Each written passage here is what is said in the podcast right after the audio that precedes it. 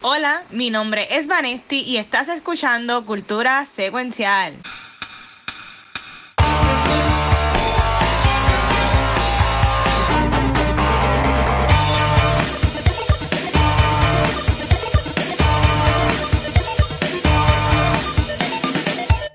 Saludos Corillo y bienvenidos a otro episodio de Cultura Secuencial. Mi nombre es Vanesti Bunny y venimos con un episodio bien, bien bueno. Pero antes de comenzar, yo quiero que el Monster Squad se presente. Y a diablo. mira, nada, aquí está el que nunca ha encestado ni de tres, ni de dos, ni de una. El chizo. Aquí el que por fin consiguió tiempo para grabar un podcast de cultura secuencial, Gabucho Graham. Tan, tan lindo, Gabucho.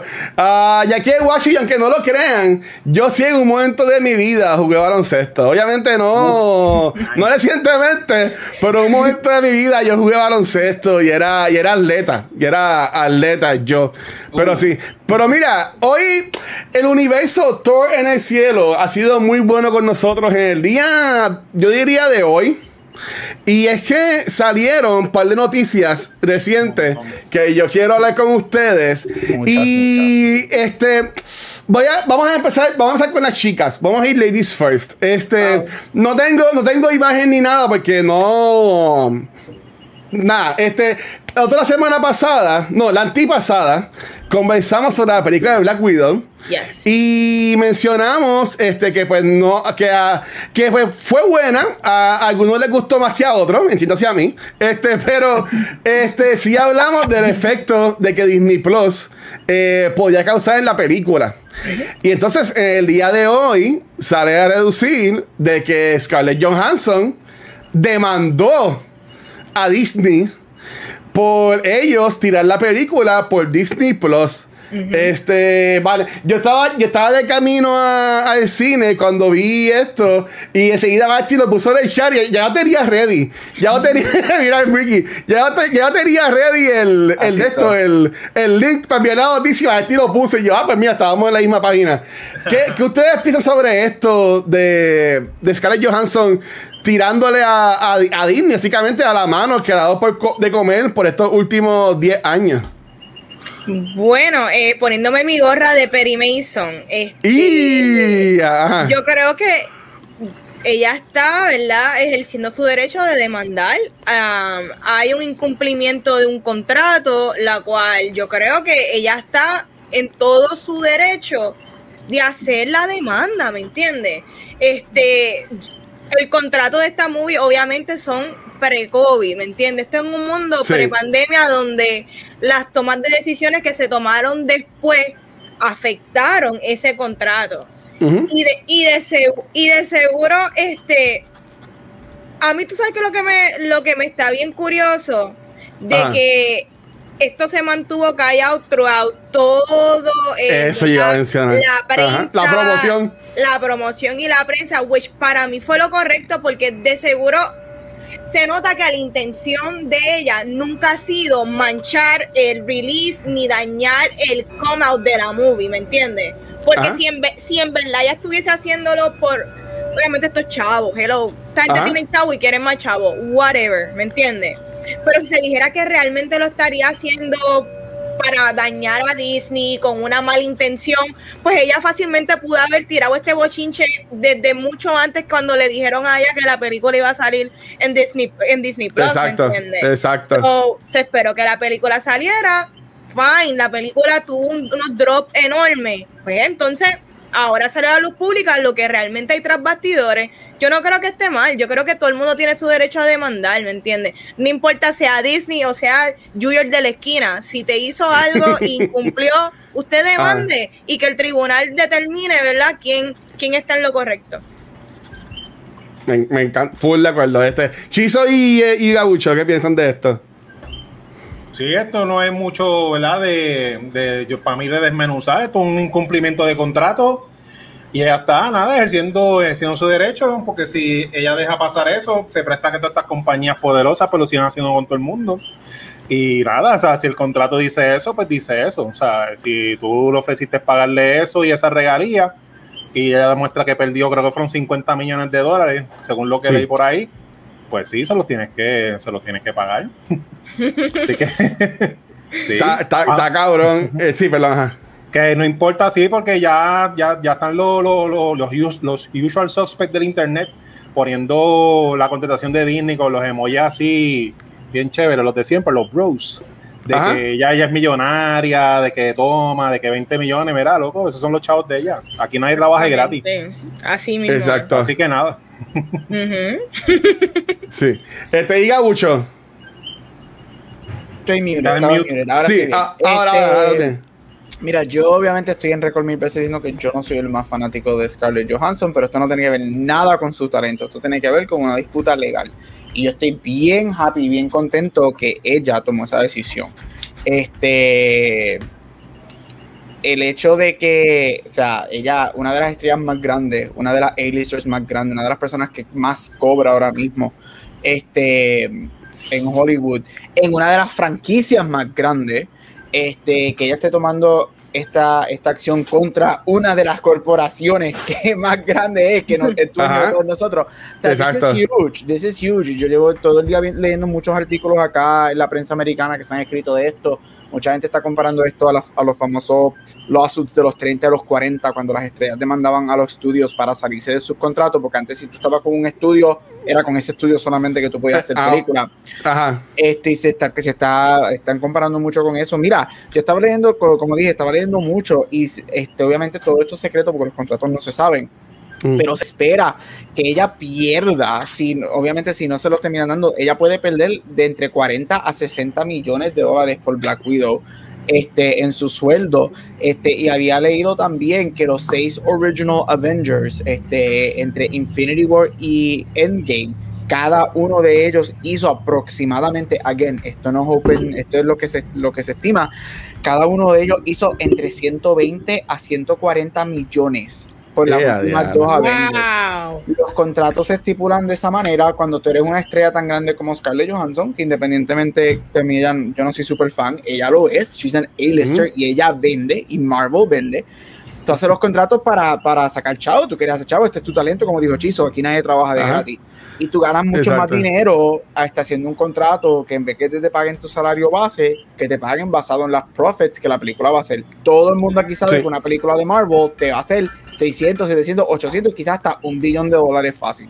Ujú. Desafortunadamente Black Widow no lo hizo, pero eso es otra conversación. Estamos en un mundo COVID, así que eso es otra conversación definitivamente. Pero Sí. qué bueno que ella lo hizo. Yo espero, y para, para, para cerrar mi, mi idea, yo espero, algo Ah. me dice que esto ellos lo van a manejar tras bastidores y se va a llegar a un acuerdo y Disney, Disney tiene chavos para votarle. Yo, Disney le escribe un cheque, coge los 60 millones, vámonos para darte por whatever y ya. Y no, y no joda yo más nada. y no jodan más nada y no van a hacer nada público. Yo espero que eso no pase.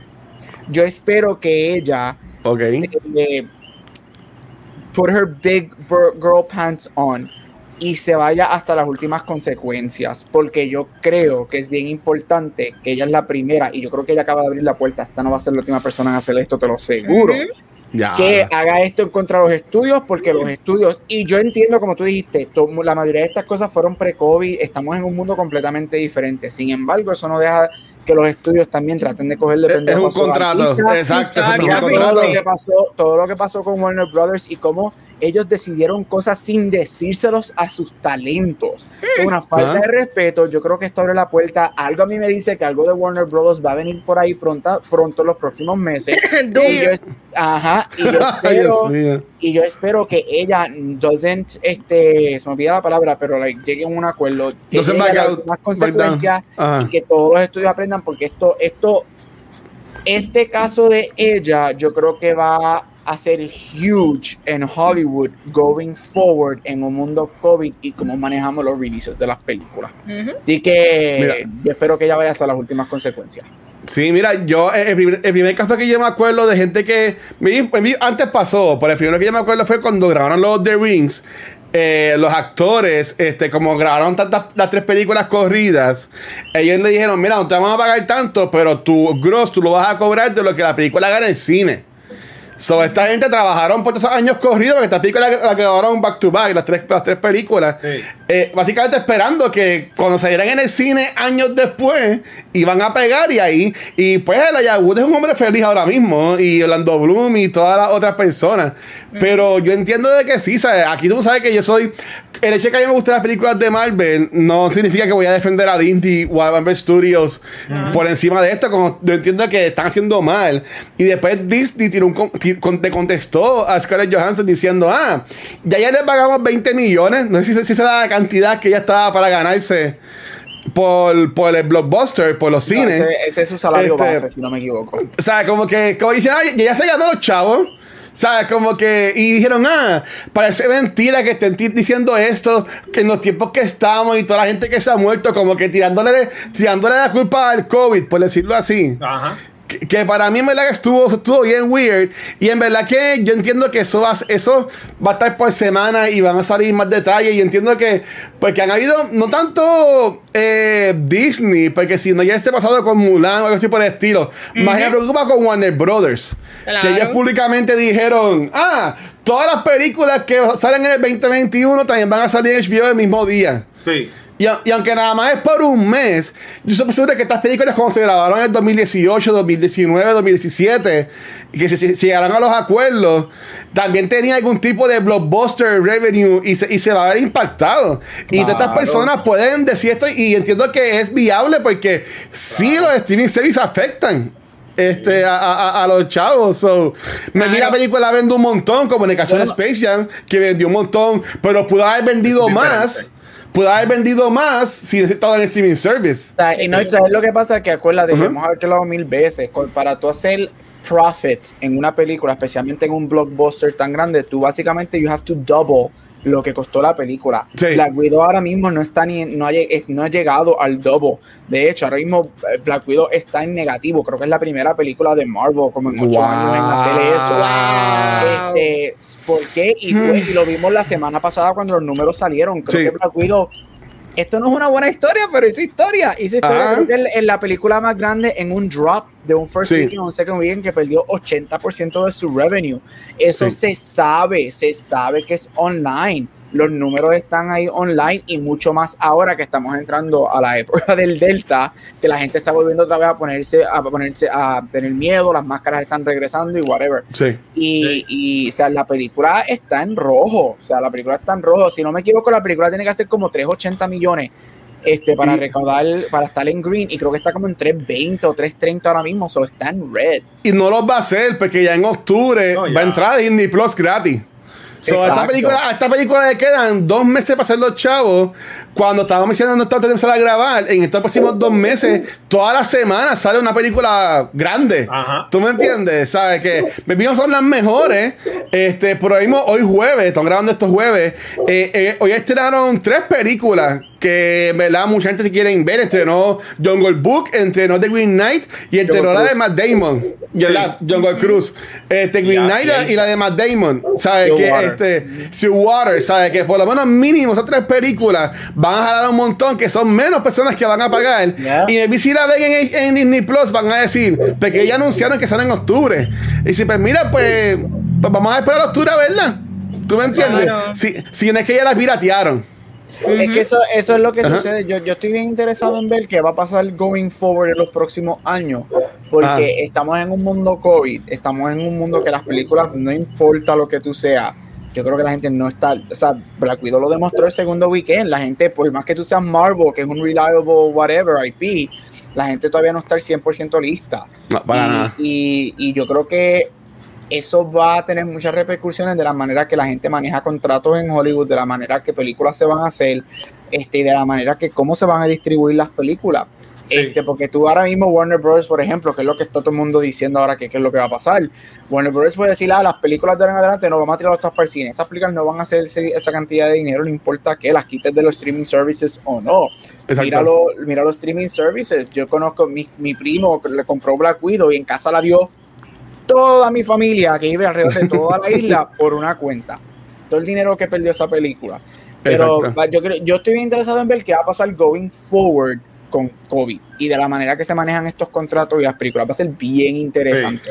va a ser bien. Yo vi, yo vi un tweet de, sigue mucho a Greg Miller, él es un youtuber bien famoso en Estados Unidos, y él puso, pues, eh, qué triste es que ya no vamos a poder ver películas de Marvel Studios First Day en Disney Plus. o sea, como que, como que ya están diciendo la gente por ahí de que ya, ya se, ya se acabó el relajito, ¿sabes? Y yo entiendo que es lo que va a pasar. A otra persona que puede que se le acabe el relajito es a David Ayer y es que mañana viernes estrena Suicide Squad ya en el mercado europe- europeo, por decirlo así, este, est- estrenando ya aquí en Puerto Rico, entiendo que la semana que viene, ¿verdad? Este... Sí. Él llevaba tiempo con esto de release de Ayer Cut después que Zack Snyder también. Y hoy él subió tres fotos. Traté de poner las tres fotos en una, porque no me cupieron en el espacio que permite la StreamYard. Pero básicamente él se rindió. Entre comillas, diciendo de que ya él no va a hablar más públicamente sobre la película de Suicide Squad, que él sabe lo que él hizo, que él sigue diciendo que Warner Brothers a él este, lo jodió porque publicó la película que él no, que esa no fue la que él hizo, y que y sabe que básicamente que ya, que ya no iba a hablar más nada públicamente de esto. Yo estoy en récord diciendo que The Suicide Squad es una película horrible. Este, la, la vieja, no Suicide Squad. Este, eh, o no sé cuál es. La de Jared Leto. y. Es una, es una de las peores películas de todos los tiempos. Está casi abajo con Space Jam y New Legacy. Pero yo diría, yo, yo diría que eh, ya yo vi Suicide Squad y en verdad que Suicide Squad es algo hermoso y yo que la gente no está ready. Y sí, ¿sabes? yo que soy MCU fanboy, yo digo que esta es la mejor película de James Gunn. Este, ya hay reviews con spoilers en redes sociales. Yo Sí. sugiero que no los vean porque se, se van a dañar la experiencia. Esta es una película. Yo, a, mí, a mí que me encanta spoiler las cosas a la gente, hasta yo me he aguantado porque yo quiero que la gente tenga ese mismo impacto cuando vea la película que, que yo tuve. En verdad que eh, está Oh. brutal. ¿Qué, qué, qué ustedes piensan de esto? De básicamente él dice que se va a quitar, pero yo entiendo que esto es él echándole daña, fuego a la, a la leña a esas 10 personas que estaban en internet pidiendo que release de Ayer Cut. Para que ellos entonces sigan y impulsen esto. ¿Qué ustedes piensan de eso? Yo pienso que en verdad eso no va para ningún lado. A mí me da igual, de verdad. Y mira que yo soy DC fan. Pero, ¿cómo te explico? Yo creo que en- la diferencia para mí que lo del Air Cut y lo de este lo del Snyder Cut es bien distinto. Hubo unas situaciones tras bastidores que se, ¿verdad? que ocurrieron bien diferentes, este, ya sea una tragedia, ya sean problemas literales, ya sea otro director que vino y hizo una versión basura. Eh, yo creo que Sí, son sí. bien distintas situaciones y no las puedo comparar. So, Air, mano, yo no sé si esta es tu versión o no. Yo sé que tú hiciste una película bien buena que se llamaba Fury, a mí me gustó esa. Fury está bien dura. Fury está brutal. buena, Pero, Pero sí, pues pero, hay pues, directores que hacen películas malas. No porque una película es buena, la, todas van a ser buenas. por eso. ¿sabes? pues, Eh, Papi, pues. Chi- Chizo y, Ga- y Gabriel, ¿qué piensan de eso? Mira, nada, yo pienso que esta es la clásica coger pon, porque la, la historia, como dice Vanessa, no, no es lo mismo. La narrativa de Zack Snyder, eh, lo de lo- todo el abuso que él sufrió en el estudio con las películas de, de Justice League como tal, lo que le pasó en la vida personal. Pero aparte de, Zack Snyder es un director de culto que tiene un following desde Watchmen, porque a diferencia de Ayer, no he visto Fury, me disculpan, y sí, Ah, tiene un estilo él allá, pues cool. Pero Snyder es un director que te guste o no, no se puede negar que él tiene una visión y un estilo de hacer películas. Que eh, él tiene un, un call following de eso. O sea, yo voy a ver todas las películas que él haga, aunque no me gusten. A mí no me gustó mucho la de Netflix, pero se nota que la hizo él. Y por eso es que eh, la conversación del Snyder Code mezclado esas cosas es de que nosotros, los que nos gusta el estilo de Snyder, queríamos ver esa, esa versión. La película de Sí. Suicide Squad de Ayer es bien corporate. Es una película hecha Horrible. que tú no me dices, o sea, Snyder, tú no me tienes que decir que la dirigió Snyder. Para, yo veo la película, el trailer, yo sé que la hizo él. Esa película de Suicide Squad es una película corporate de Disney que contrataron a un director, pero igual que la misma de Avengers de Whedon. Es una película, Paint by the Numbers, en cuestión de estilo, de filmación y todo. Que no, no creo que sea lo mismo. Y como salió, están saliendo los reviews de la película y todo eso, pues él está como que, como que cogiendo pon en eso y pues.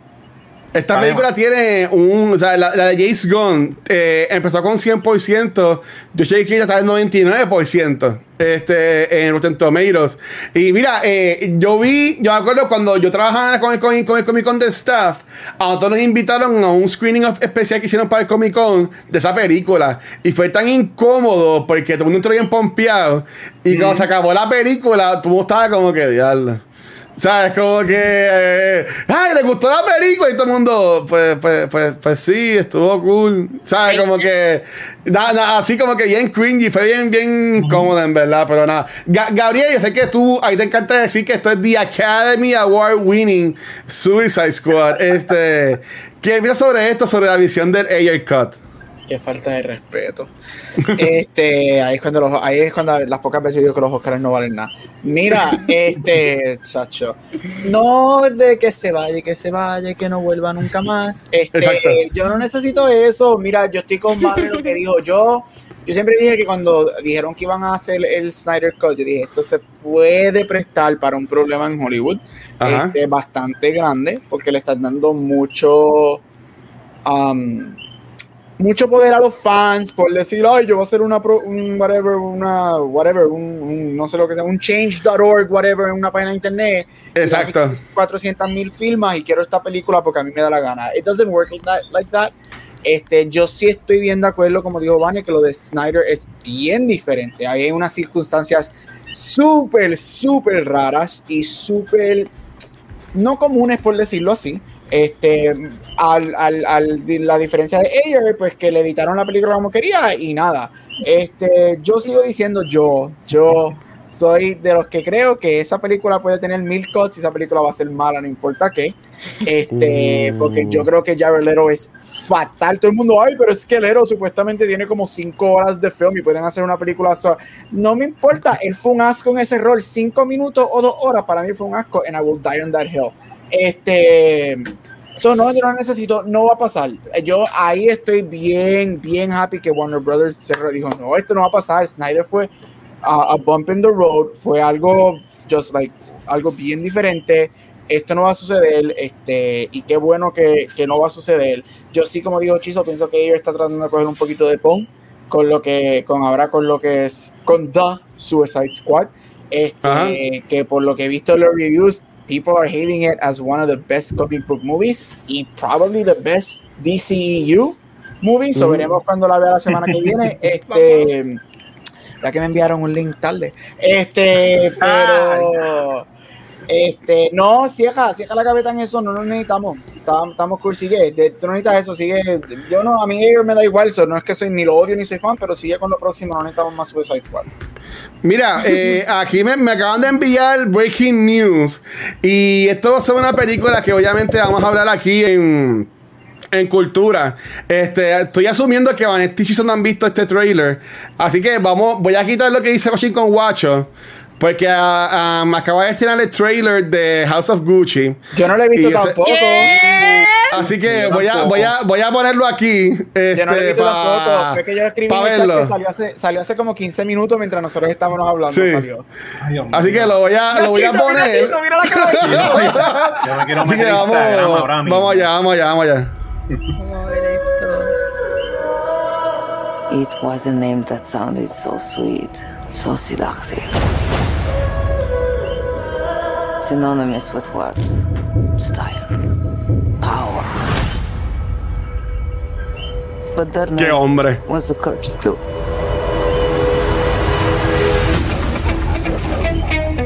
I've been a Gucci all my life. Your name is in the history books. Paulo, you are Gucci, you need to dress the part. It's chic.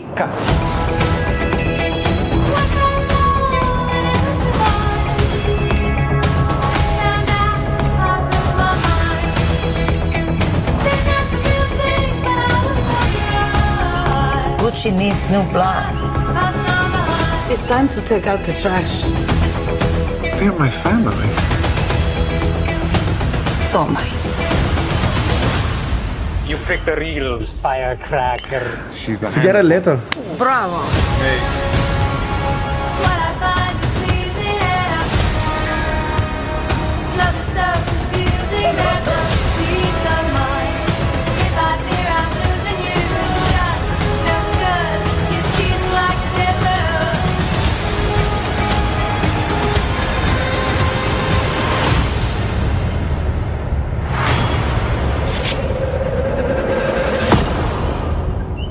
Spoiler. I don't consider myself to be a particularly ethical person, but I am fair.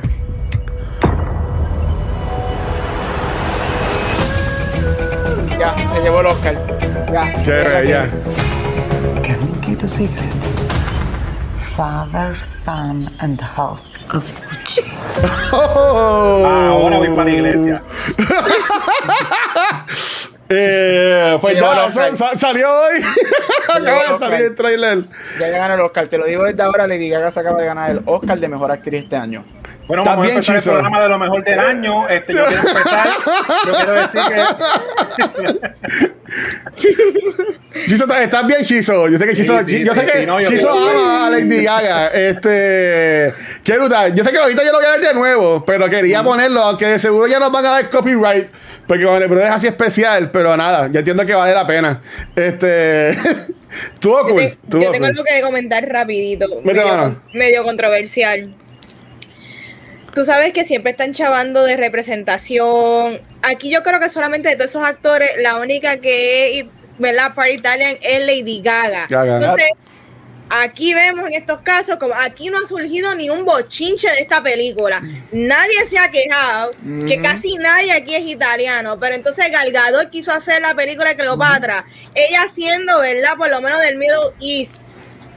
Ella no es, eh, ella no es este como tal de donde es Cleopatra, pero Claro. entonces hay, fue un issue tan cañón. Y aquí, que esta es una familia auténtica italiana, y nadie se ha quejado. Which, no es que estoy diciendo que se quejen porque en verdad están actuando bien, pero me molesta que en las redes y en el internet cada cual escoge con quién joder. Eso es todo.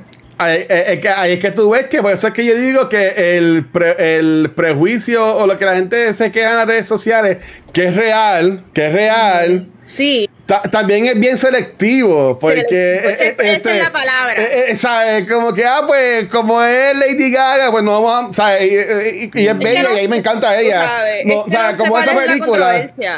No, Pero pero ella, es que ella, es ella igual, está es cool igual. porque ella es italiana, como Ella- Ana, ella sí, está bien. exacto. no, lo que ella es dice italiana. es que lo que tú dices, Vanity, no es que es controversia, es que es lo de siempre. Ajá. Siempre cuando la Es protagonista es una mujer, si Henry Cavill le hubieran hecho un revolú en Netflix de que él se hubiese enterado de que la compañía de Witcher cobró un montón de millones y a él no le pagaron y él hubiese hecho una demanda, tuvieran los memes, yo amo a Henry Cavill. Exacto, Pero como dice exacto. Scarlett, que es una mujer, pero bros, como siempre, y sí, yo te entiendo. Exacto. Pero me Sí, ¿no? encojona. A mí Y lo a que mí sí- me gustaría ver a Galgado como Cleopatra. De que, yo entiendo que de que. Gal Que lo que haga, Gal- que Gal- lo haga. Gal Gadot es un mujerón, es un mujerón. Y este así con el maquillaje de los ojos quedaría brutal. Perdón, Gael, te ibas a decir algo. A- algún día hablaré de Gal Gadot y Cleopatra porque tengo con eso. Este, a mí lo único que me molesta de, de- eh, lo único que me molesta de House of Gucci es fucking Jared Leto. Yo sé que la única razón por la que él está en ese maquillaje es para que nominen a la película por makeup y hairstyle. Tú no me puedes decir a mí, exacto, tú no me puedes decir a mí que tú no puedes conseguir un actor mayor, average guy que se ve así, que actúe cabroncísimo, que pueda hacer ese rol en vez de ponerle a un Bueno.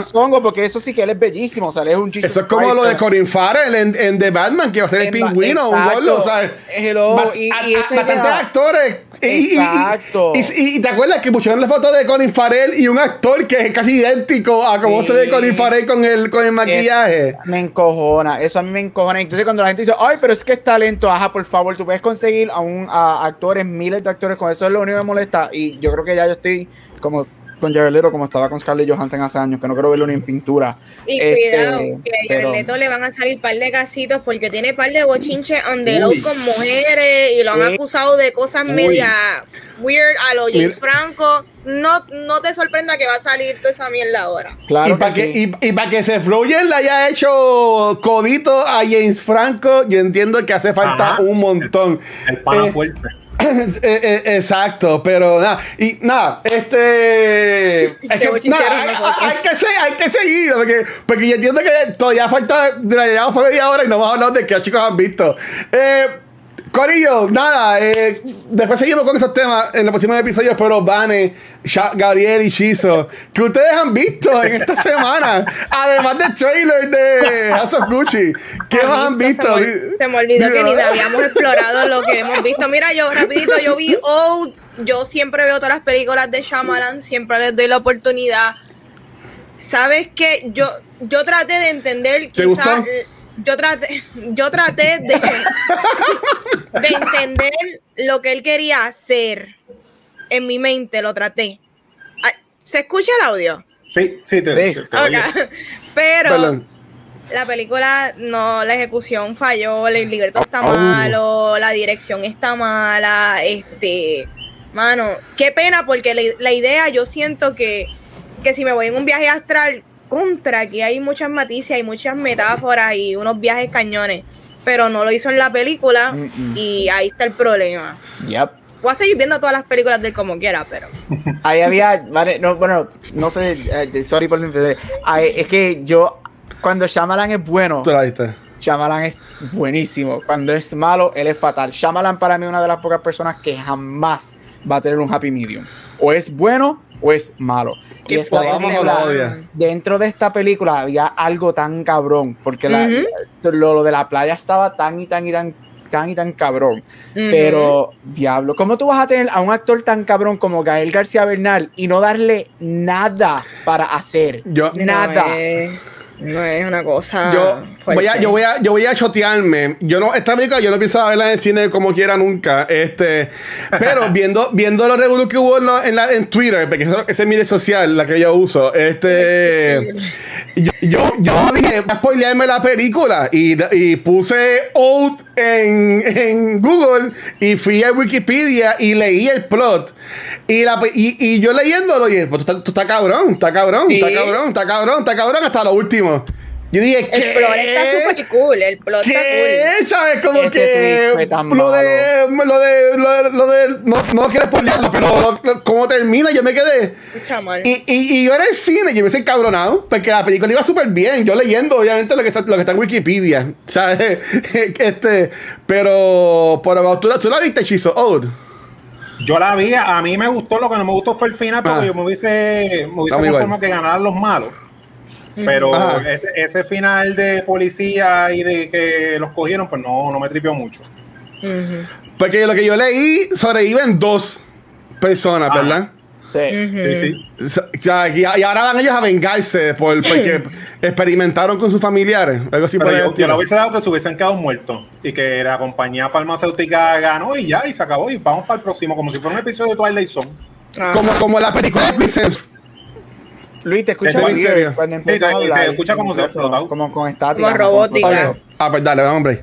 Mira, yo creo que es como, again, la película tiene muchas cosas buenas. Yo encuentro Tiene que bueno. eh, tiene muchas cosas que pudieron ser bien explotadas. A mí personalmente no me gustó lo de la farmacéutica porque yo encuentro que fue muy tarde en la movie. Este, eso me hubiese gustado un poquito antes.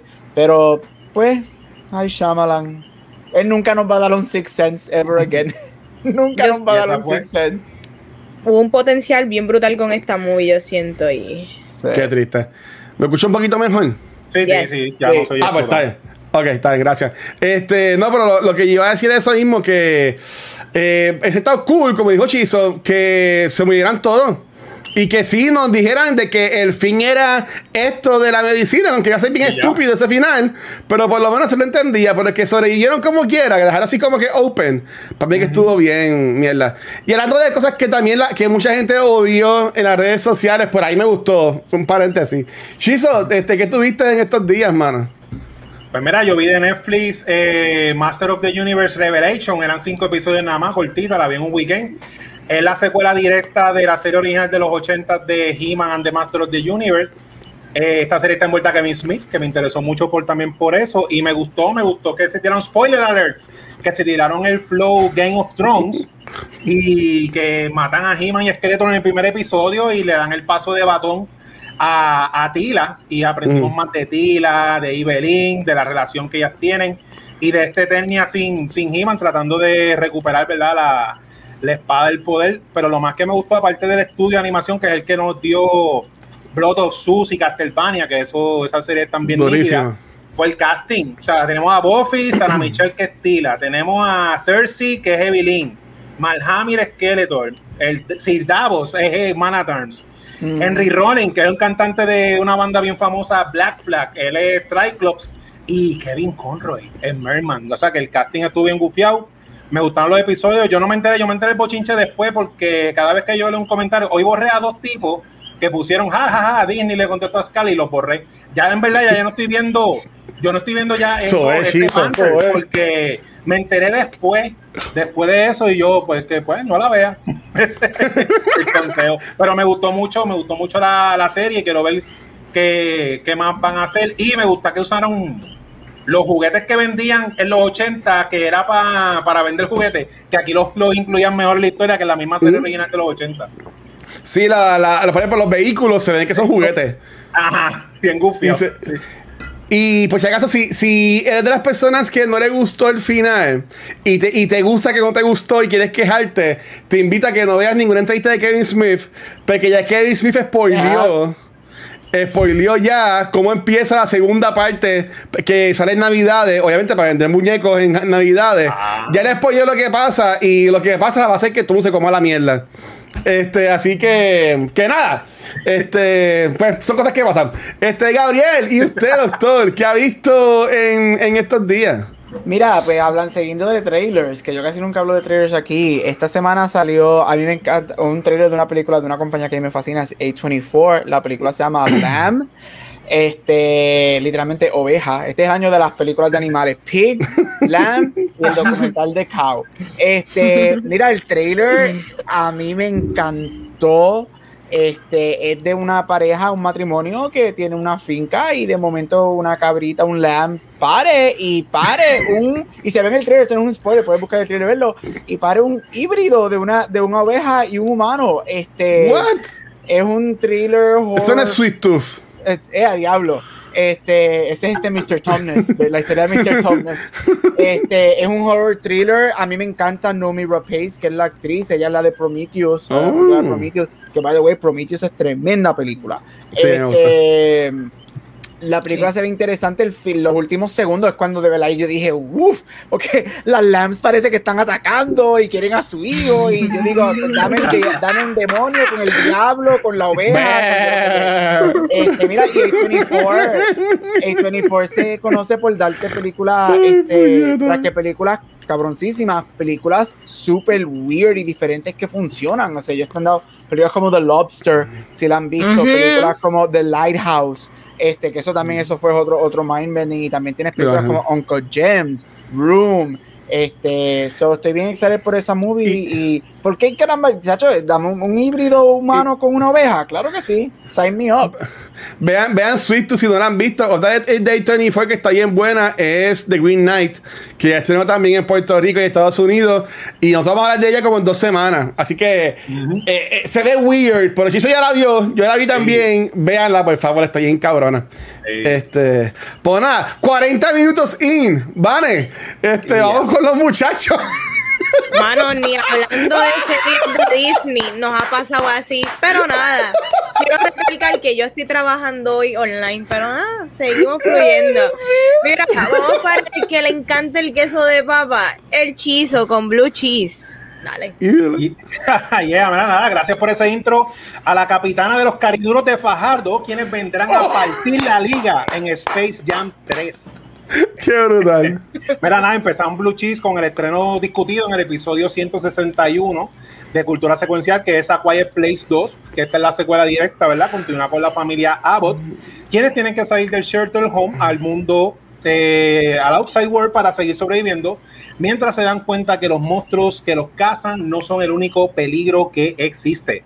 Eh, los suplementos destacados tienen uno llamado eh, Ringer's Journey, explicando el personaje de la nena mayor de la familia, eh, cómo fue en la película previa y cómo se desarrolló en esta secuela. Y el otro suplemento es llamado Directors, Directors Diary con John Krasinski, que nos habla en forma de, de diary, eh, todo sobre la producción en cuanto a los temas de la segunda parte, el estrés de hacer una secuela, porque él no esperaba que la primera fuera tan exitosa, efectos Uh. especiales, stunts y este, su experiencia filmando en localidades reales. Un buen thriller, Quiet Place 2 eh, eh, como tal.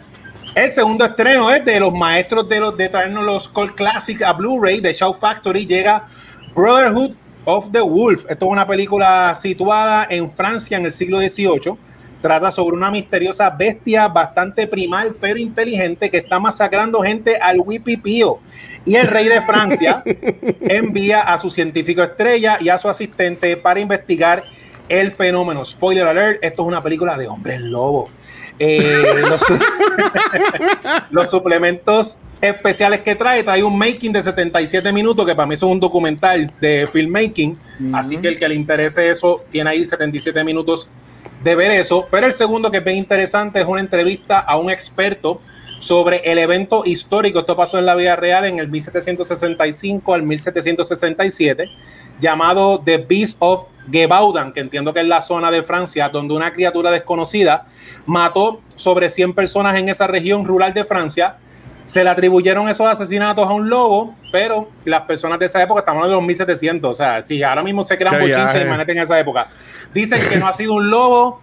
De todas las teorías, la más interesante que, que, que yo mismo pensé antes de leer el reportaje, hay muchas teorías de qué fue lo que pasó. Para mí que esto fue un serial killer disfrazado de, de animal que usaba un perro de guerra para matar a la gente. Así que eh, la historia de lo que se basa la película es más interesante que la misma película. Así que tienes ese documental también, que es spooky por demás, que eso pasó. Pero nada, el estreno grande de la semana son los reissues de dos películas clásicas del querendón de los nerdos hasta que le mataron a su héroe fortachón He-Man. Y es de Kevin Smith. Llega Jay and Silent Bob Strikes Back y la que comenzó todo Clerks. Esta trae en su digital copy, así que es un buen, buen double whammy para que la tengan en físico y en digital. Y eh, por ahí viene Clerks 3, así que tenemos el Kevin Mania para rato. Sí. Sí, este, estamos, estamos gozando, bueno, ya casi no todo el mundo, pero yo estoy gozando con Kevin Smith todavía, los suplementos que traen. Clerks viene con el theatrical y el director Scott y el famoso making of de esta película que destaca ya la historia clásica de Kevin Smith, de cómo le hizo esta película Guerrilla Style, DIY, financiada por el mismo que era hasta donaba sangre, que es- eso es el, el origin story de Kevin Smith, como quien dice, Sí. más que de la película. Y de Giant Silent Strike Back, lo único que trae es un audio comentario de ellos dos, así que eso está medio flojito. Pero nada, no hagan ruido, que hay monstruos y un lobo suelto por ahí con hambre, porque parece que se quieren bajar los monchis que le dieron luego de janguear con Giant Silent Bob en New Jersey. Se acabó, Luchis. GG, brutal. Yo quiero decir que Van- mí me regaló películas de Kevin Smith de Navidad, así que gracias, Vanessa. Uno de nuestros mejores episodios, definitivamente fue bien divertido hablar. Sí, Y de lo difícil que siempre se ha hablado de que es conseguirlas. Y mira ahora los releases, te la están poniendo más Que, fácil. avance, Así que que avancen y me tiren Dogma en 4K o Blu-ray. Sí. Necesito Dogma. Uh. Necesito Dogma. Está brutal. no sé qué está pasando con Dogma, que todavía nadie la consigue. Sí. Bueno, gracias Chizo por eso. Ah, Luis, vas a hablar. No, no, no. No, ok. Bueno, vamos para el brillante, inteligen- inteligentísimo. El gabucho con Award Spotlight. Cuéntanos, ¿qué es la que? Bueno, Y como solamente llevamos cinco minutos en el episodio de hoy, me voy a bastante. No. Este, no, mira, vamos rapidito porque esto está interesante. Seguimos con nuestros Best Picture Winners. Um, mi secuencia de Best Picture Winners. Comenzamos en la década de los 80. Comenzamos con la ganadora de 1980 llamada Ordinary People. Ordinary People es un family drama dirigido por Robert Redford. It stars este, Donald Sutherland, Mary Tyler Moore de la Mary Tyler Moore Show, Judd Hirsch y Timothy Hutton. Esta película cuenta en la historia de una familia que tiene dos hijos y pierde uno de los hijos um, en un accidente y como el otro hijo intenta suicidarse y ellos lidiando con la muerte de su hijo, las secuencias de- del otro y como ellos en gran parte de la película le echan la culpa al segundo hijo por la muerte de su otro hijo. So, Qué Family fuerte. Drama at its best es una película súper, súper intensa. Este, si te gustan los dramas, si te gusta llorar, si te gusta odiar mothers y fathers, esta es la película para ti. Esta película gana cuatro Oscars, incluyendo mejor película y mejor director por Robert Redford. Robert Redford, uno de los mejores actores de su era, y solamente tiene un Oscar por dirección, no por actuación. Este ganó, Wow. screen- ganó screenplay y ganó este actor supporting actor por Timothy Hutton. Timothy Hutton, esta es su primera película ever y ganó el Oscar. Timothy Hutton, mejor conocido para nosotros los fanáticos de horror, los últimos años, él ha salido en House, um, él salió en Hill House um, y él Sí. es el papá de los nenes, este, pero la versión adulta, la versión ya mayor. ese es Timothy Hutton. Este, esta película fue un dramatic change en los 80, especialmente para Mary Tyler Moore. Si has escuchado de ella o la conoces, ella es una comediante famosa en los 60, los 50, 60 y 70, especialmente por su show famosísimo The Mary Tyler Moore Show. Y de momento ella hizo un twist y entró al drama este, y fue nominada al Oscar por esta película. Yo pienso que hubiese ganado, pero ese, ese es otro podcast. Así que si no has visto Ordinary People y te gusta estos character dramas, si eres como yo, esta película es bien gabo. Este, si te gustan estos family character dramas, esta película es para ti, es intensa, es fuerte, este, vas a sentir muchas cosas cuando la veas, pero te la recomiendo muchísimo. La segunda película en la noche de hoy es la ganadora de 1981 y es un historical drama llamado Chariots of Fire. Chariots of Fire. El soundtrack, uno de los soundtracks, una de las canciones más icónicas en el cine. Este, cuenta la historia real de dos atletas en las Olimpiadas de 1924 este, y cómo ellos manejan su, su, carrera dentro de las Olimpiadas. Este, la película fue dirigida por Hugh Hudson y escrita por Colin Whelan. Los actores de esta película no necesariamente son big names. Muchos de estos actores que salieron en esta película se quedaron en esta época o no siguieron a grandes cosas, excepto Ian Holm que Ian Holm lo conocemos como Bilbo Baggins, es el único, pero él no tiene uno de los roles grandes en esta película. Esta película fue nominada a siete Oscars, ganó cuatro, incluyendo película y guion. Esta película ha sido bien controversial este, en, los últimos, en la última década, en el sentido de que, como siempre, estamos reevaluando muchas cosas.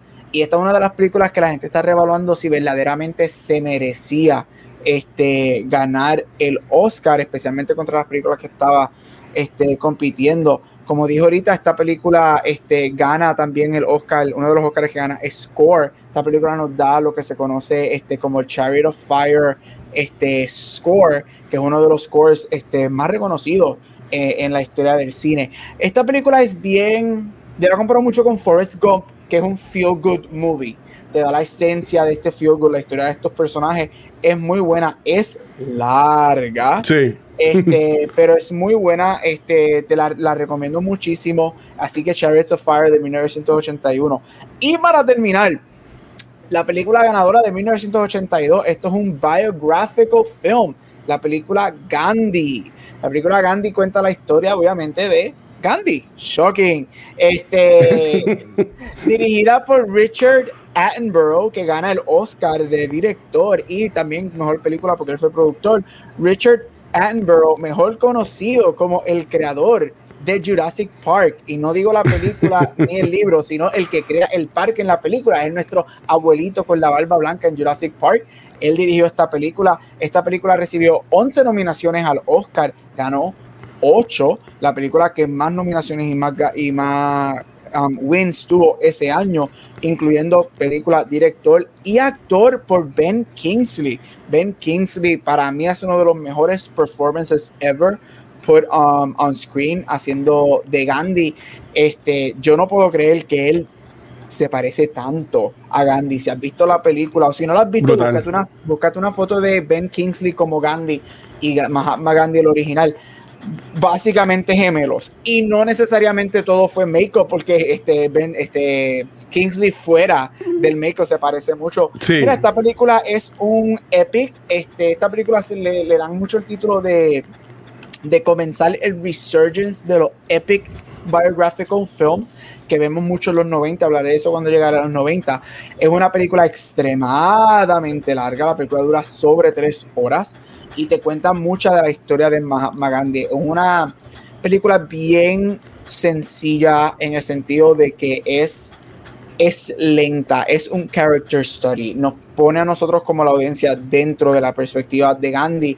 Este, si no te gustan las películas lentas y las películas sobre todo de tres horas, esta película no es para ti, pero te recomiendo que la veas porque es una, es bien interesante ver este, la historia de Gandhi de esta perspectiva es una de las pocas películas biográficas en Hollywood que recibió un stamp of approval de mucha gente alrededor, este, y muchos biográficos de Gandhi específicamente, obviamente, porque ese es el personaje.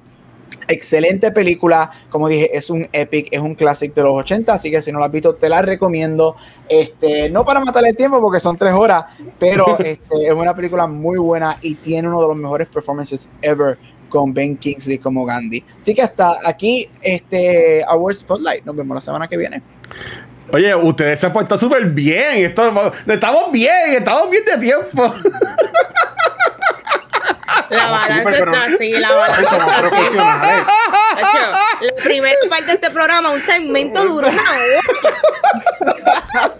es que estaban buenas las, las- las- las noticias. Watching with Watch creció. Eso ya está en Tacho. un podcast. Eso es un No, podcast, Watching with no. Watch. Ah, vamos a grabar ya el otro. Wow. Este, sí. ¿De qué ¿Para estamos es aquí? tema? Pero, ¿Cuál es el tema? pero va- pero yo sé que, yo sé que todo el mundo está loco para hablar de esto, Vanesti. Yo sé que, Claro que ustedes, sí. ustedes estaban pidiendo como, mira, hay que hacer un episodio de esta película y como yo sé así bueno con todos ustedes, pues Yes. Uy. se- lo vamos a hacer, lo vamos a hacer. Chao. Bueno, vamos a hablar de Space Jam, lo que todo el mundo esperaba. A New Legacy. Wow, este es el standalone sequel de Space Jam del 1996, la cual es una combinación de live action y animación. Esta película es protagonizada por LeBron James, donde en esta movie está teniendo issues con su hijo, bla, bla, bla, no toma el baloncesto en serio, bla, bla, bla. Pero ¿qué tal me pareció la película? Mira, yo no en verdad, genuinamente, yo no sé de qué mano- manera evaluarla, porque yo sé que esta movie es dirigida para niños, pero me voy a ir por la línea del entertainment value.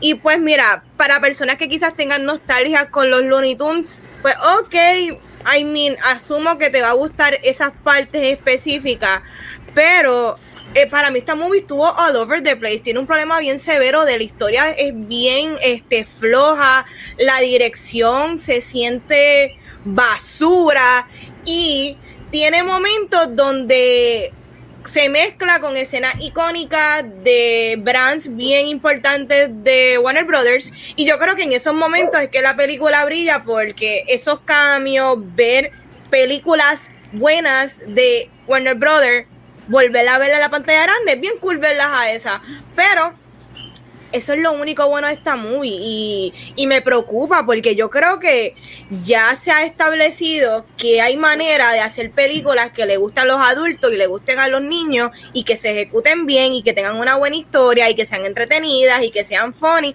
y que cumplan con todos los bugs. Y yo creo que lo triste de esto es que en la era que estamos, con la tecnología que tenemos y con las redes sociales, esta película pudo haber sido eso y no lo fue. Y me molesto. Otra cosa, yo siempre me fijo en los sets y en la ropa. Todas las escenas que están en la cancha con las personas vestidas de todas las propiedades de Warner Brothers, mi hermano. Yo estoy bien metida en esto del cosplay. Yo he visto cosplay que son legit y hasta son mejor que las películas. Y esa gente literal de Paris City. ¿Tú estás hablando en serio? Literal. No puede ser. ¿Sabes? ¿Quién?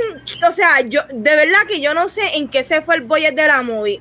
LeBron será. LeBron James. Mm. Porque había tanto potencial por hacer y en verdad se fueron con estas ropitas bien trafalitas y en verdad, sorry, yo sé que a lo mejor para muchas personas como que hablar de ropa y qué sé yo puede ser súper digamos que materialista o, o, o estúpido tonto, pero no, porque esto es una propiedad que yo sé que esta película se le metió chavo y yo no lo vi, ¿me entiendes? Y me, me preocupa eso, que, que al sol de hoy todavía están haciendo este tipo de movies cuando también hay muchos adultos que nos interesaría agarrarnos de algo. Yo me agarro de la ropa, no me diste eso.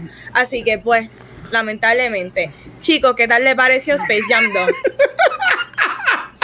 Dios mío. Estoy tan contento, estoy, estoy tan contento ahora mismo. Porque yo pensaba que iba a ser el único que haya esta película. Ay, pero voy, voy a perdóname. esperar, voy a esperar mi turno. Voy a esperar mi turno. ¿Qué descarga? Mira, nada, para empezar sin apología, lo de la ropa, si no fuera importante, no hubiera un premio de la academia por eso nada más. Así que, Exacto, es- y eso que yo soy el nerdo. Este, Y, y de maquillaje y tam- ¿sabes qué es que pues? es una película y, no- y, y es lo que nos pareció. Ok, mira, esta película yo nunca he visto a LeBron jugar. La primera vez que lo vi fue ahí, así que yo entiendo ya por qué él se gana los millones, porque ese tipo jugó bien en la película. Pero la película, para mí, tiene mucho, mucho issue y muchos problemas. Eh, y es de que empezando por la historia, eh, para una historia de 2021, yo no conecté con la historia de un. Porque LeBron está haciendo de él, es LeBron James, eh, o sea, un personaje de él. Y esta trama de un nene en el 2021 que es un game developer, que es el hijo de LeBron, y que LeBron no quiera que él sea un game developer porque quiere que juegue baloncesto, es bien poco creíble, más en estos tiempos cuando el, el gaming industry eh, tiene un montón de millones, existe E3 y todos estos artistas que tienen hijos, que tienen, que quieren ser otra cosa, pero en el mundo de las artes, usan todos sus influencias y su vaqueo. Y era bien, bien ficticia la trama que se notaba que era para hacer el plot. ¿A qué voy con esto? Esta película para mí, lo, lo único que me gustó de la película fue los segmentos de los Looney Tunes cuando eran en 2D, no cuando los convirtieron en 3D. Que sí, encuentro que hicieron muy bien que esos personajes, este, o sea, el- la caracterización de los Tunes yo la vi ahí, porque yo veía esos muñequitos de chiquito. Pero Mm. esta película es estos peers míos, cuarentones, porque ya yo tengo 44, que se quitaron, que se quedaron en Facebook y no siguieron up to date con todas las redes sociales y con el social media, se quedaron atrás y todos estos TikTokers y todos estos Instagramers que ellos se lo cufean, para ahora tienen machados que ellos son millonarios. Y ahora ellos están tratando de imitarlo como cuando tú estás compañía y todos ellos hacen todos, todos estos anuncios imitando los memes. Como que es lo cool en social media para crear una conversación y crearon esta película. Esta película para mí le, le hicieron para clickbait, le hicieron para que, ah, espérate, vamos a hacer esta película para que los influencers hagan 20 videos de cuántos easter eggs viste en la película o cuántos inside jokes viste en la película. Y es una película que para mí la sentí así, eh, hecha por gente fuera de lo que está a la moda o lo que está trending, queriendo hacer algo trending, obligado. Eh, quiero también destacar que a mí Iron Giant me encanta la película original, es de las últimas películas 2D animadas que no hizo nada de dinero. Y yo he visto más Iron Giant en todos lados de Warner Bros. menos en Iron Giant. Así, Warner Bros. tanto que me quiere, eso es para mí. O sea, Warner Bros. me está, mira, el que te gusta, ¿no? Ya yo compré Iron Giant en Blu-ray y tengo un muñeco. Si tú quieres tranquilo. que yo te Ajá. siga consumiendo Iron Giant, vuelve, vuelve y tira al cine, haz otra cosa, hazme un libro, pero ese, ese truquito de la nostalgia conmigo ya no va. Y nada, la película, eh, la primera vez que la vi, pues Iris What It Is, yo trato de pasarla bien, pero la segunda vez que la vi me aburrí un montón porque ya los chistes no cuadran.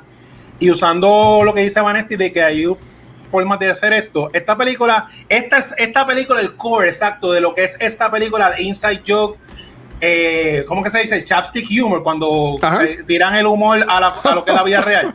Exacto. Ya existe, se llama Shrek 1 y quedó perfecta. Shrek 1 es eso, Shrek 1 se bufió lo que estaba en la época con los fairy tales y yo veo Shrek, pero tiene su lore, tiene su historia. Esta película es vacía, ¿eh? Vamos a, vamos a tirar esta película a internet para que el internet haga memes, haga videos y nada, y no le salió. Gracias. Espectacular. Voy yo. Sí. Mira, estamos que julio Po- po- 20 pobre película. Ajá. eh, julio 29, agosto, septiembre, octubre, noviembre, diciembre. Faltan cinco meses, whatever. Este es mi primer fuck you para los fuck you awards que hacer al final del año. Ahí está. Qué Esta cosa película- brutal. Esto es, fue una basura de película. Primero que nada, y empezar con mi biggest pet peeve de la movie. Ya algo como Ready Player One nos enseñó que si tú vas a poner todas las propiedades que tengan la gana de poner, lo puedes hacer de una manera que no sea pandering y ridícula como hicieron aquí. Aquí Warner Brothers dijo, mira todo lo que yo tengo, así que vamos a poner... Cuando yo veo, yo, mira a mí, cuando yo veo que Yosemite Sam está cantando en Casablanca. Ahí fue que yo dije, para, para, yo no tuve que poner pausa, yo me fui a comer y yo dije, no puede ser, no puede ser, esto es una falta de respeto. Mira, yo obviamente yo no entré a esta película esperando que LeBron actúe, a mí me importa tres caras, yo soy un LeBron hater, lo diré por siempre, el tipo es un pussy, tremendo atleta, pero un pussy. Este, y so, yo no estaba esperando un Academy Award Performance, pero esta película no tiene sentido. La la es que, es que es que yo no sé ni por dónde empezar, no hay sentido. Esta película es estúpida, la historia es Ujú. súper súper simpli- simplística. Este la animación cuando ellos están animated está cute. Este, so, por lo menos le doy un puntito por eso, está súper cute. Este, pero es que no tiene el charm de lo que tenía el original. Mira, desafortunadamente cuando me han dicho, ay, pero es que no puedes comparar. Fuck you, claro que sí puedo comparar porque es la misma película, básicamente, la misma historia con dos actores principales. Michael Jordan jamás se va a ganar un Oscar por Space Jam de los 90. Obviamente, yo no estoy diciendo eso, pero la primera tenía un charm, tenía algo que, que, que te, aparte de que tenía al, tipo de Jurassic Park que se la come y a Bill Murray que se la comieron. Sí. Este, pero esta película le faltaba charm. Entonces, cuando otra leo gente diciendo, ay, pero es que it's a kids movie, pues qué triste que estás underestimating kids y pues los niños necesitan basura. No, los niños no necesitan Wow, basura, porque pueden dar man. películas buenas a los niños también. Claro. Es- esta película es mala, este, de verdad que, uff. Don Chiro, yo no sé qué, qué estaba haciendo en esta película. Cobrando un cheque. Yo no sé qué le estaba haciendo en esta- entre, entre esta película y la nominación al Emmy por un minuto y 17 segundos. Yo no Este año está el garete de para Don Chidel. eh, Yo no sé qué Don Chiro estaba haciendo en esta película. A mí no me. Esto fue una basura, de verdad. Es que yo no tengo mucho. Esto fue una porquería de película, de verdad. Mira, am, a nosotros nos invitaron. Esta película, Vanetti, Shizo y yo la vimos hace más de un mes atrás. Este, yo, fui, yo, fui con mi sobrina, con mi sobrinita, este, Camila y Catalina. Ellas tienen, eh, siempre digo los años mal. Creo que tienen 11 y 9 años. O, o 12. Son ya grandecitas. Son casi ya, están para los teens ya. Son 11 y 9 años. Ellas se la disfrutaron Ujú. Ellas gozaron y yo las miraba a ella y, adem- y yo estaba encojonado porque me estaban comiendo el popcorn, pero aparte de eso, yo estaba contento porque yo sé que ellas, yo sé que ellas se las disfrutaron. Pero a mí, yo estuve toda la película como que yo, what? ¿Sabes? Como que. Y Warner- a mí me encanta Warner Brothers. Y a mí me gusta mucho de la, de la franquicia y de los IPs que tiene Warner Brothers. Pues esta película fue eh, siendo lo más cafre posible. Ellos vinieron, se bajaron el zip, se lo sacaron y ponerlo en la mesa. ¿Tú me entiendes? Como que, ah, estos son todos nuestros muñequitos que podemos jugar con ellos. Mira, o sea, eh, tú podías hacer algo mejor que, que ponerlo con Space Jam. Yo sé que mucha gente entra en la comparación con la película de Michael Jordan. Este, y además de que tú no puedes comparar a LeBron James con Michael Jordan, porque Michael Jordan es otra cosa. Si tienes dudas, ve The Last Dance. Este, eh, empezando con eso. Pero la película, la versión original, para mí tenía por lo menos este. No los pies en la tierra, porque como que era el muñequito y ya para los espacios, pero para mí que la historia era más como que familiar.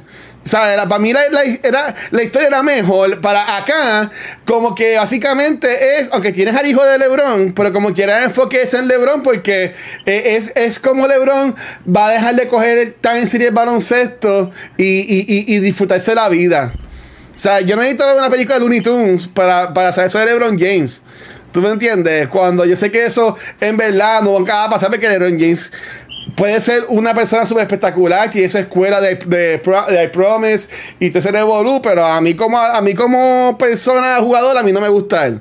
Por cosas aparte, pero yo odié la película. Para mí, yo no, nunca mi mente me pasó ponerle los Fuck You Awards, pero yo puedo decir desde ahora que de seguro esta película va a estar en mis 10 de los Fuck You Awards de 2021. Este, y entiendo que es la única por ahora que yo he visto. Para mí, esta es la peor película que he visto este año. Y honestamente, no, no, no recuerdo cuando fue la última vez que yo vi una película que, que terminé tan, tan what the fuck. Me encantó las escenas de los, de los Looney Tunes. O sea, Warner Brothers, danos contenido de Looney Tunes. Yo sé que HBO Max tienes un show con ellos, pero danos películas con Looney Tunes. Este, mira cómo Disney exploits a Mickey Mouse, que tiene 20.000 muñequitos distintos, shorts y 20.000 cosas. ¿Por qué ustedes no hacen eso con los Looney Tunes? ¿Tú me entiendes? Como que eso no lo entiendo. Y ellos están lo están usando ahora mismo, ¿sabes? Ellos están prostituyendo a Box Bunny para ponerles una película con, con, con LeBron James, porque yo te aseguro a ti, ellos van de nuevo para la gaveta. Sí. Ellas van de nuevo para el closet, es- a, a los Looney Tunes. Ellas, van, ellas están llorando ahora mismo como Handmaid's Tale en el closet, escondidos, porque no, no, no- nadie quiere hacer nada con ellos. ¿Tú me entiendes? Sabes que si, si, si tú me dijeras a mí que ellos, viendo el suceso de esta película, se dice, ah, eh, Warner Brothers eh, anuncia una película animada de Looney Tunes, este, o algo así, pues qué cool. Pero básicamente, ¿sabes? No, ¿sabes? Fuck you, honestamente. Y para la gente, para ya callarme la boca, para la gente que están diciendo que yo no puedo decir que la película es una mierda, porque esta película es para muñequitos. Primero que todo, tú no eres quien para decirme a mí cómo pensar y qué decir. Y, se- y, se- y segundo, esta película es una porquería. ¿Tú me entiendes? ¿Sabes? Como que no hay, no hay, no hay forma, ¿sabes? A mí me encanta el baloncesto, me encantan las cosas animadas, me encantan los IPs de Warner Brothers. Y honestamente, yo estoy esta película, yo, yo perdí horas de mi vida. Y yo, honestamente, yo, yo dejé hacer este episodio porque yo pensaba que a alguien de nosotros nos iba a gustar. ¿Sabes? Como que no pensé que iba a ser Está así, bien. como que todo el mundo, pero también esto es bueno porque es, es lo real, ¿sabes? Pero honestamente, yo siento que este es el primer, no flop, porque hizo un montón de chavos. Y yo sé que y Sí, hay pero- gente defendiendo en, la- en la- en las redes sociales y whatever. Pero yo entiendo que lo que ellos querían hacer, en mi opinión, no funcionó porque no me van a dar contenido de Looney Tunes y no pensé el título de LeBron James. So me quedé igual. Ya, Chiso, me- tú ibas a decir algo, ¿verdad? Se acabó mi No, rant. que yo no puedo, yo por lo menos yo no mido lo, lo- lo el dinero que hace este tipo de películas, porque la semana pasada yo estaba en- yo, yo fui al cine y había un papá bien contento con los nenes, estamos en COVID, after COVID, y tenía tres nenes y los amiguitos. Y esa era la salida. Yo no sé cuánto tiempo esa familia no ha salido, esos nenes, y por eso que esa película está haciendo chavo, porque esta es la salida. Tú como papá, yo no tengo hijos, pero mira que eh, mira que fácil. El nene, ah, de ahora Space Jam, ya cuadraste el weekend, por eso que hizo chavo, no es por la película. Claro. Pues, sí, es horrible. Es lo que significa la película, es la salida, es la película familiar, porque vamos a hablar claro, este tiene parte de animación. No es lo mismo tú llevar un nene a ver, eh, este, Dios mío, esta última de, de Marvel, la de Scarlett Johansson. Eh. No es lo mismo tú llevar un nene a ver Black Widow, que es media aburrida en el medio, a ver Space Jam, que están brincando, brincando, brincando, inconsecuente. No hay sustancia de la movie, pero están brincando. Y pues y hay color, color, color, color. Tú sabes, una loquera. Sí. Este. Vamos a hablar a- rapidito de Top or Garbage, si es que hay tops. Ajá. La cual hay tops, ¿me entiende? Porque Chiso dijo algo que no sé si eso fue la palabra específica que utilizó, lo que es película corporativa, fue, ¿verdad? Eso Ajá. fue lo que tú dijiste. Sí. Esto es una película corporativa porquería. Tú sabes, no es película corporativa a los First Avengers, ¿me entiendes? La, peli- la primera de Marvel, a Ajá. esta versión que es literalmente cuando se reunieron con la gente de Warner Brothers, que hay la escena con LeBron, que mira, vamos a hacer todo Eso esto. mismo. Hicieron esa mierda. Eso mismo es la película. Eso mismo, ¿cómo va a ser? Jodia lo que era, mano. Es como que tre- tres morones se sentaron. ¿Y qué hacemos? Yo no sé, vamos a tirarle en No. par de escenas. Eh, eh, esa reunión fue así. Ellos, ellos le picharon una, una película a LeBron y a LeBron no le gustó y hubo un silencio incómodo y un intern alzó la mano y, y dijo, ¿y si hacemos que esto mismo sea la película? Que sea el pitch a, a- a- a una película, pero para hacerlo cool y hacerlo como en el 2021, vamos a hacerlo de videojuegos, que eso es lo que está bien sí. cool y que el nene sea streamer y no, en verdad. Son una loquera. Y vamos a eliminar personajes quizás de reparto que podrían cargar esta película. No, vamos a hacerla enfocada en esta porquería de familia. Este, hablando de Top or Garbage, Top, spoiler. El cambio de Michael B. Jordan para mí es lo mejor de la eso. película. Sorry. Tú sabes. El verdadero Michael Jordan. Este, eso estuvo súper funny en la Yo me lo creí, yo me lo creí. Ay, che, todo el mundo se lo creyó en la sala y dije, no puede ser, no puede Yo ser. dije, no, se no". guillaron, se guillaron, pero no. Eh, lo más garbage dentro de todo, eh, para mí fue el hecho de que ellos pens- pensaron de que cuando empezaron a ver los dailies y todo, de que esta película iba a funcionar, tú Ajá. Yo creo que con el tiempo que hubo de la pandemia y todo, yo creo que había break de corregir cosas. Mucho de esto fue animado, esto es una combinación de live action, reshoots, something. Pero en verdad que la película overall no tiene sentido. Sorry. Para nada. Ya, che, el, el top mío es lo mismo, lo del chiste de Michael B. Jordan. es muy bien. lo que pasa es que lo hicieron bien porque como Warner Bros. está las dos horas tirándonos este easter egg, easter egg, easter egg, yo pues está bien, le pagaron a Michael Jordan por hacer el, el chiste, pero no, eso quedó, quedó engufiado.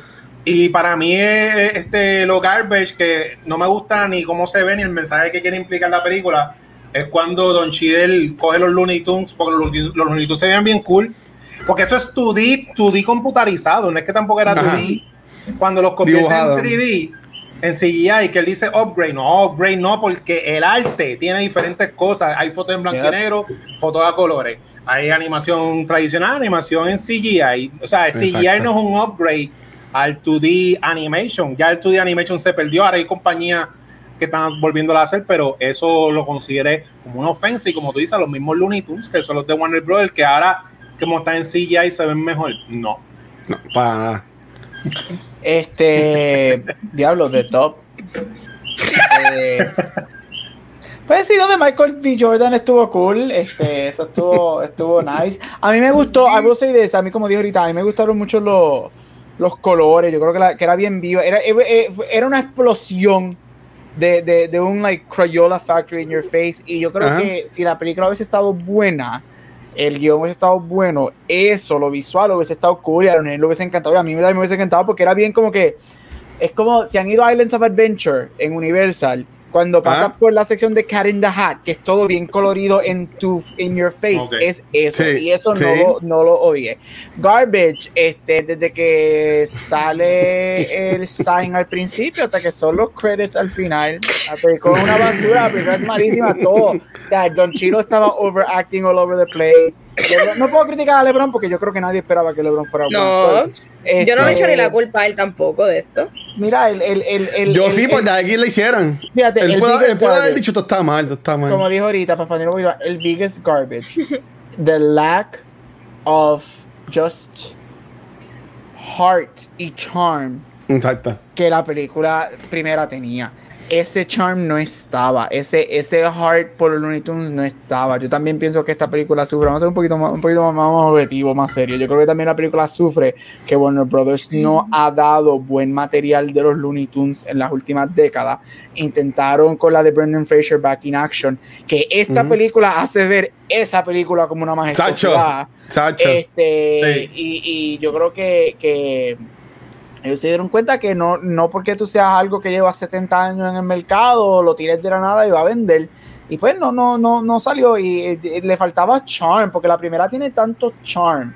Este, y yo también lo digo, quizás es porque no soy fan de él, quizás porque no lo soporte, pero yo no creo que LeBron es un charming person. Yo no creo que No. LeBron tiene el, el tiene mucha fanaticada, pero yo no creo que él es una persona como Michael Jordan que jale. Yo creo que tú pudiste haber conseguido o toda esta película, yo te aseguro, yo sé esta película con, ay, con el chiquitito, Curry, ¿es que se llama él? Yo iba a decir Curry. eso. Este Tú haces, tú haces esa película con Steve Curry o whatever como se llame él. Ah. Él es charming y él hubiese jalado. Es que LeBron no es una persona Mira. que jale de persona, él no es charming para nada. Yo iba a mencionar eso como mis closing notes y lo, lo- lo- lo digo ahora con Stephen Curry que tiene la nena que es, bien- que es bastante todavía bebecita, ya está más grandecita, Sí. pero es una, es una bebé, que es una chulería. Yo entiendo que esta película se ha estado mejor. En cuanto a Heart o a que te importara, aquí también ellos, eh, como los Garbage, para empezar, ellos hasta menospreciaron las estrellas de WNBA y NBA que tenían en la película, porque en la primera, la primera película, la de, no- la de los 90, eh, ellos se ven hasta jugando y tú puedes entender por qué es que a ellos los cogieron. ¿Tú me entiendes? Aquí simplemente es que ellos, ellos quieren pautarse con, la, con el juego del nene y hacen ver hasta los, hasta los jugadores shallow porque dicen, oye, tengo que tener los mejores stats, ah, ponme los mejores movimientos, ¿tú me entiendes? Como que, como que eso hasta le quita. Dice que hasta Sí. le quita. Este. ¿Qué es un garbage para mí? Para mí un garbage es lo que ya mencioné, eh, que usen de esta forma a los Looney Tunes. Este, y también, y voy a, voy a aprovechar para también ahí meter eso. Y también para lo que, para lo que le hicieron al, al artista este Álvarez, Dave Álvarez, que ellos, este, él estuvo Sí. envuelto, él lleva tiempo dibujando para los cómics de, Sí. de Looney Tunes y eso. Y él dibujó hasta lo de Daffy Duck. Yo pensaba que lo tenía aquí, El no lo tengo aquí. Lo de. Coach. Y a él no lo acreditaron tampoco en la película. ¿Por qué? ¿Sabes? Porque pues son unos pero- estúpidos. Este, mira, estoy, estoy subiendo aquí la. Wow. Estoy subiendo aquí la, la imagen. Esto obviamente está cropiada para que, para que quepa en el, en el cuadrito. Pero esto es parte de los conceptos que él hizo. Sí. Que se usaron en la película. Sí. Y, y, y no lo acreditaron. No. Y supuestamente alegadamente no es el único artista que hicieron esto. Yo imagino que Chizo pues ahí sa- sabrá más sobre esto de, de, de ellos dibujar y cuando no lo acreditan o lo acreditan en películas o en otros proyectos.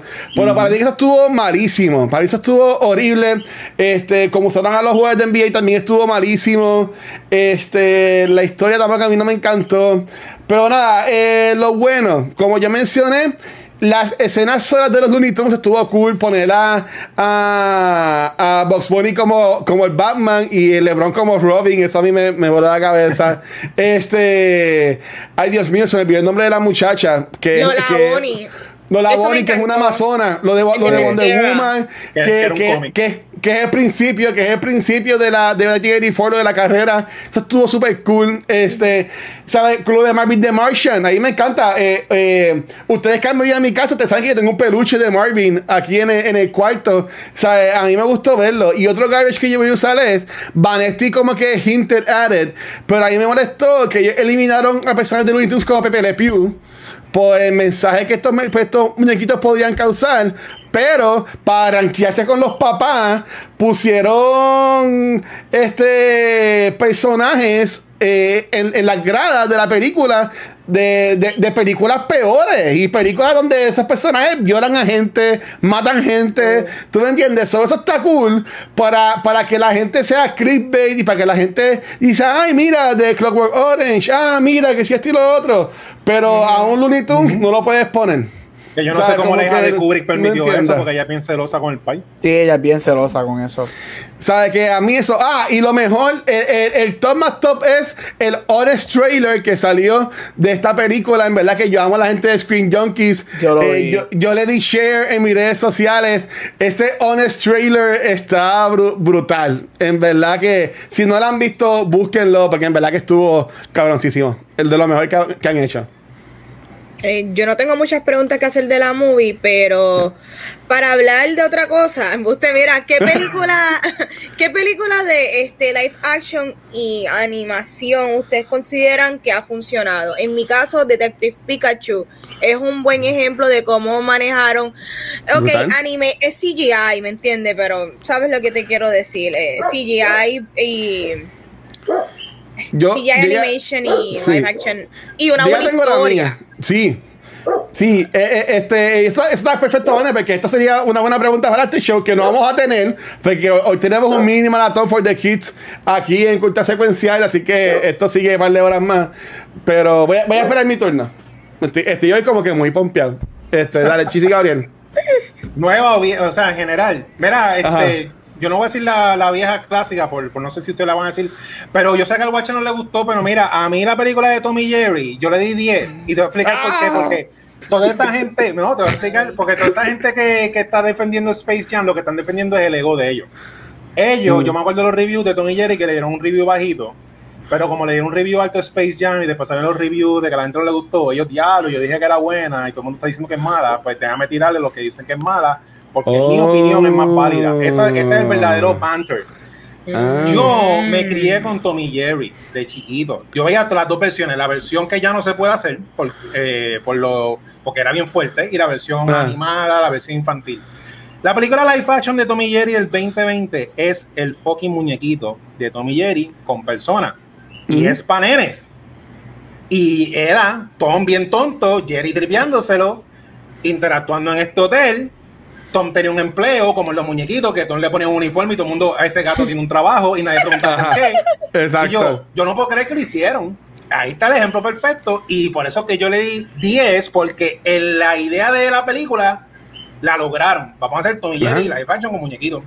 Y esos Sí. reviewers que no le gustó Space Jam, y Jerry no le gustó y Space Jam le gustó, pero es por eso, porque a lo mejor la vieron primero un screening, dijeron que era buena, después no era buena, y siempre, eso, esto pasa mucho en, los- en los reviews, que cuando alguien expemite una opinión positiva o negativa y la mayoría o el social media es la opinión contraria, Ajá. pues ellos le tiran al reviewer o a la opinión, "Ah, tú no te puedes llamar un reviewer. No, porque la pregunta fue qué me pareció a mí, o sea, a mí no importa si a Eh, ti te gustó o no, si a mí no me gustó. no me exacto. gustó. Pues es un buen ejemplo. Para mí, que está en HBO, Tommy Jerry es una buena live action con muñequito de lo que trata. Sí. Yo- De Tom y Jerry es verdad, las escenas de Tom y Jerry son las mejores de la película, pero las interacciones con los humanos, para mí está, está, está muy, muy estupidito. Y fine es para niños, pero como dijo Gabriel, ¿sabes? ¿Sabes? No porque sea para niños, hay que ponerlo bien, bien dumb. ¿Tú me entiendes? Pero nada, Gabriel, vaya usted, perdone. Mira, yo creo que, este, voy a mencionar dos rapidito, yo creo que uno de los mejores ejemplos en el último año, año y medio, y también fue por las agallas que el estudio tuvo de volver a ser el principal, el personaje principal fue Sonic. Yo creo que Sonic, este, eso Brutal. fue un hit económicamente. Ya la segunda terminaron de grabarla, sale el año que Sí. viene. Sí. Este, y, y ellos arreglaron ese personaje y se veía fantástico. Tú puedes decir Brutal. que sí, la película es simple, whatever, yo completamente de acuerdo, pero se veía fantástico. Y una que yo quería mencionar es de la del 2006, que para Mm. mí me voló la cabeza, es la interacción humana y, y animated, es solamente al final, pero es Happy Feet cuando los humanos llegan y ven a los pingüinos bailando. Oh, qué brutal. Cuando ellos se quitan la máscara, yo me acuerdo el gasp del cine que todo el mundo hizo como que, güey, esos son humanos de verdad. Y al día, y como eran meses la gente peleando si eran Sí. digitales o si eran humanos. Y yo Sí. encuentro que, que, o sea, hay maneras de tú hacer esto bien y que, y que se vea nice. Mira los clásicos, hello. Mira todos Sí. los clásicos que tenemos desde los, esto se lleva haciendo desde los 70, desde los 50. Pero esas dos yo diría que son, y Sonic, para ser lo más reciente, Sonic para mí fue muy buena de cómo lo manejaron. Sí, Este, Sonic. y, y- Sí, y lo hicieron muy bien. mucho. Sí. A mí me encantó mucho Sonic, me encantó mucho Detective Pikachu. Y hay muchas películas, este, um, un- la de Brad Pitt, Cool World. Ah, sí, También, esa eso estuvo sí. súper, súper, súper cool. Y obviamente, Who Framed Roger Rabbit. Yo entiendo que Sí, para mí eso está espectacular. ¿sabes? Cuando, cuando el tipo se, se derrite, tú me entiendes, ¿sabes? y, y, y más yo digo, es como dice Hechizo. Estas películas viejas, porque Roger Rabbit del 88, del 88 me atraganté con un popcorn. Y ya lo, este, este, um, si me voy a aquí en cámara, adiós mi gente, los quiero. Nada, este, ah, estuvo súper cool y eso, era, y, eso era, y eso era a mano. Y eso era mano, ¿sabes? Porque a veces la gente quiere hacer las cosas súper, súper bollantes y no queda igual. Como por ejemplo, un paréntesis, y me, y me perdonan, o yo vi Jungle Cruise y hay unos efectos que yo me quedé como que medio, eh, cuando en Pirates of the Caribbean con Davy Jones, Davy Jones se ve hijo de Todavía. puta. Y entonces esa película es viejísima y en el 2021 sale John Gold, que es el episodio la semana que viene, John Gold Cruz. Este, y, y yo me quedé como que medio, "Mira, la película está buena, está, está cool, en verdad. Y es, la, es la nueva franquicia de Disney de, de Pirates. Eh, la película está bien cool, por Ok. los efectos como que me quedé como que medio, diablo. Eh, Es, lo mismo, Y- es lo mismo, hasta Marvel ha cometido miles de errores. Las últimas películas, los últimos cinco años de Marvel, Black Panther, que yo la amo y es my second favorite, pero Black Panther tiene unos efectos que tú los ves y tú dices como Sí, que... La pelea, lo, la pelea lo último, la pelea lo último, sí. Sí. Uf, chacho. Sí. Pues para mí que Roger Rabbit, Bunny. Para mí que Roger Rabbit y, y hasta vean este. Es, es Cool World, la película de Brad Pitt. Sí, la de Brad Pitt cool y eh, bueno, se me olvidó Kim Basinger. Es decir, para esa película está, está chévere. Definitivo. So, Corillo. ¿Ustedes quieren una película de Space Jam 3? No, y recomendamos esta. No, pero yo quiero una ley y yo tengo el plot. Va a ser Dale. de lucha libre y es con D-Rock. Y los se van a ganar el tour. Y D-Rock va a estar Wow. viejo y va a ser como el chiste de que, ah, ya yo no puedo luchar. Y pues pone, pero tú eres D-Rock, bla, bla, bla, bla. Ya, contrátenme. Wow. Pero, esa- pero, eh, eh, eh, pero hablando en serio, esa es la tercera parte. Ya ellos están en pro, ya ellos ¿Eh? están en. Ya ellos están pitching, ellos quieren hacer la tercera parte con Dwayne The Rock Johnson moviéndose de Ah. básquetbol a wrestling. Ahí está, Diablo, pues, pues si eso va a pasar, estaría espectacular. Este, y que salga Dennis Rodman con el NWO, como estaba Dennis Ya, Rodman che, sí. con baloncesto. Hogan. Yo me voy, no, yo me voy aquí con Chizo. Si me vas a hacer The Rock, tú me tienes que traer a mí a Undertaker, a Kane, a. Mankind, a Triple H, a- o sea, época de Diablo. WWF. Esos son el 2000. Goon Squad. Y que sea, y que sea el viaje, y que sea el viaje de que ellos están, que sea el viaje de que ellos están viejos y que ya como que los tiempos de ahora como que han cambiado y que pongan a los Looney Tunes que también están viejos y sea como que no, ¿sabes? Se puede traer para nueva generación. Ya lo, ya, Warner Bros, llámanos. John, ya una llamadita, John, y, y- y cuadramos. Yo te doy el teléfono de hechizo. Este, mira, mira, del WB le doy llamadita a hechizo. Pero a mí, ¿Sabes qué, Vanesti? Yo, yo sí, que hagan la tercera parte para que lo mejoren. Yo entiendo que esta franquicia no puede morir con esta segunda película de, No. de LeBron James. Es verdad. Sí. ¿Y tu Gabucho? Eh, es que es que yo no, es que la fue tan mala que yo no quiero una tercera parte. Eso ahora mismo es un no. Este, ¿y cuál era la otra? Estoy tan encojonado con la movie que se me olvidó que era lo otro. ¿Quieres una tercera? Y si recomiendas esta película. Eh, no y no. Si tú quieres ver esta película, no, en verdad que no, es malísima. Ve, está en HBO Max la original, ve la original. Yo la vi los más- otros días. Es más charming. Este, tienes un, un cambio, por Bill- bueno, ni un cambio, porque está en escenas de Bill Murray, que Bill Murray se roba esa película. Tienes al, Sí. al gordito de Jurassic Park digging el hole, tratando de sacar a Michael Jordan del, del golf. Bendito. Vete busca la original. Si, si no la recomiendo, a mí no me gustó. Honestamente, la odié. Para mí es malísima. Y como hay dos, o sea, hay una original y la secuela, yo te recomiendo que veas la original, que es super charming. Es verdad, estoy, estoy de acuerdo con, con Gabriel. Yo vi Space Jam, este, creo que fue ayer, que la volví a ver y en verdad, y, está cool. Este.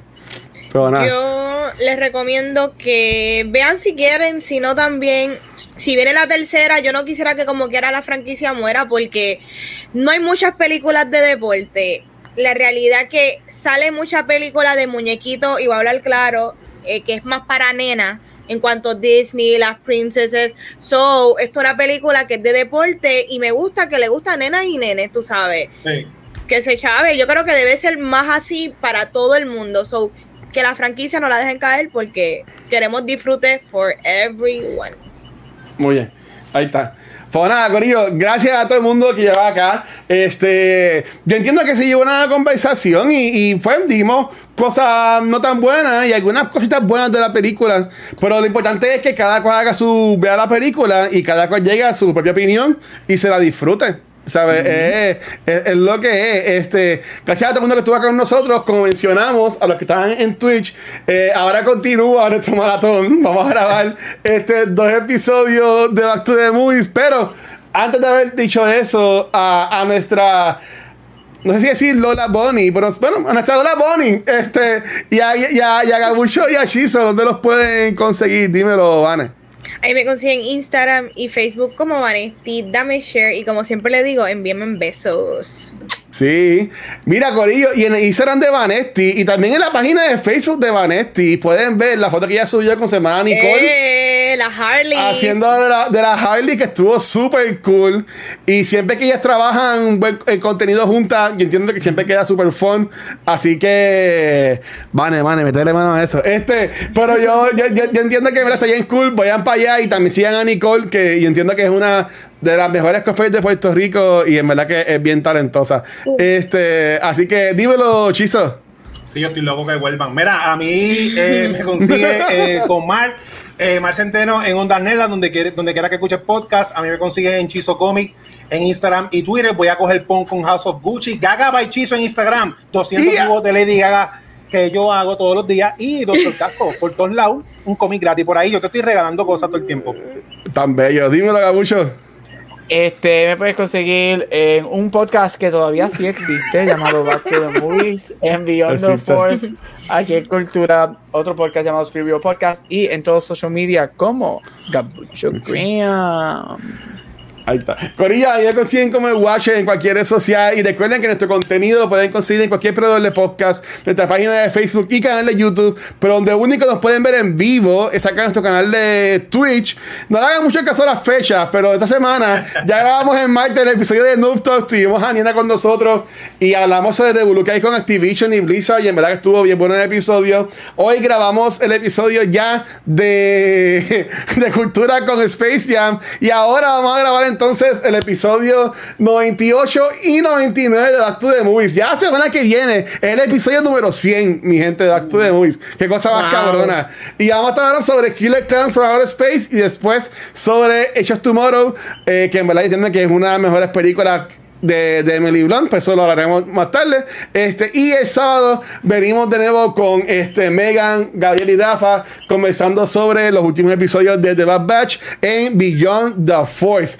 Eh, gracias a los Patreons que nos siguen apoyando y también a los Twitch subscribers. Este, viene es más, denme, denme- denme un, denme un break. Les tengo, les tengo una, pre- una primicia. Una primicia.